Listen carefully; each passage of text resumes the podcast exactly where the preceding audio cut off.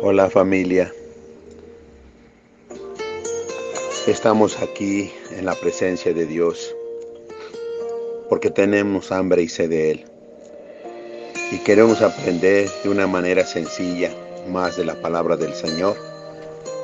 Y esto estaremos haciendo en este momento. El día de ayer nos quedamos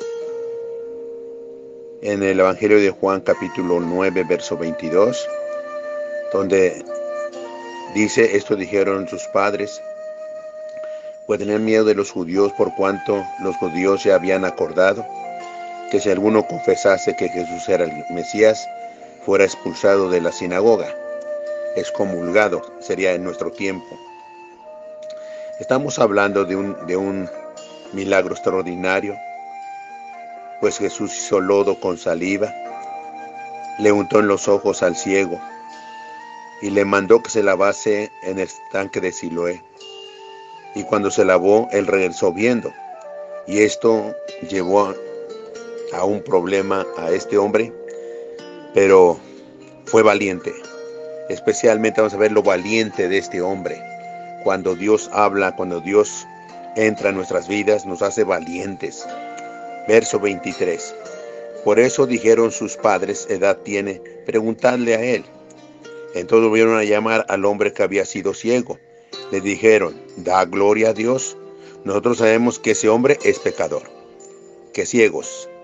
Entonces él respondió y dijo, si es pecador, no lo sé. Una cosa sé, que habiendo yo sido ciego, ahora veo. Fíjate el testimonio, tan fácil compartir con nuestro testimonio lo que Dios ha hecho en nuestra vida, ¿verdad? Yo sé que era ciego, y lo cierto es que hoy puedo ver. Le volvieron a decir, ¿qué te hizo? ¿Cómo te abrió los ojos? Él le respondió, ya os lo he dicho y no habéis querido oír. ¿Por qué lo queréis oír otra vez? ¿Queréis también vosotros seros sus discípulos? ¡Qué valentía de este hombre! Está compartiendo y les está retando. ¿Quiere ser acaso discípulos de Jesús? Y se enojaron, verso 28, y le injuriaron y dijeron, tú eres su discípulo pero nosotros discípulos de Moisés somos. Qué triste. Qué triste querer cumplir la ley y nadie la ha cumplido. Y por la ley nadie entra al cielo. Es por la gracia que vino a través de Cristo. Verso 29. Nosotros sabemos que Dios ha hablado a Moisés, pero respecto a ese no sabemos de dónde sea. Respondió el hombre y les dijo, pues esto es lo maravilloso que ustedes no sepan de dónde sea. Y a mí me abrió los ojos. Eso es dar testimonio valientemente de lo que hace el Señor en nuestra vida. Y sabemos que Dios no oye a los pecadores, pero si alguno es temeroso de Dios, Él sigue predicando y hace su voluntad, a ese oye.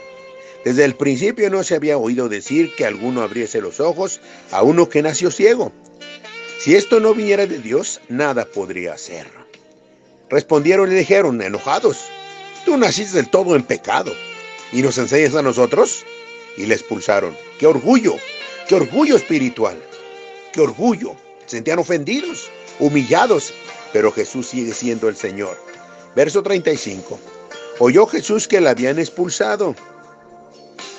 Y hallándole, le dijo, ¿crees tú en el Hijo de Dios? Respondió él y dijo, ¿quién es Señor para que crea en él? Le dijo Jesús, pues le has visto y el que habla contigo, Él es. Y él dijo, creo Señor, y le adoró, le adoró. Dijo Jesús, para juicio he venido yo, yo a este mundo, para que los que no ven vean, y los que ven sean cegados. Entonces algunos de los fariseos que estaban con él, al oír esto, le dijeron, ¿acaso nosotros también, acaso nosotros somos también ciegos? Jesús le respondió, si fuerais ciegos, no tendréis pecado. Mas ahora porque decís, vemos, vuestro pecado permanece.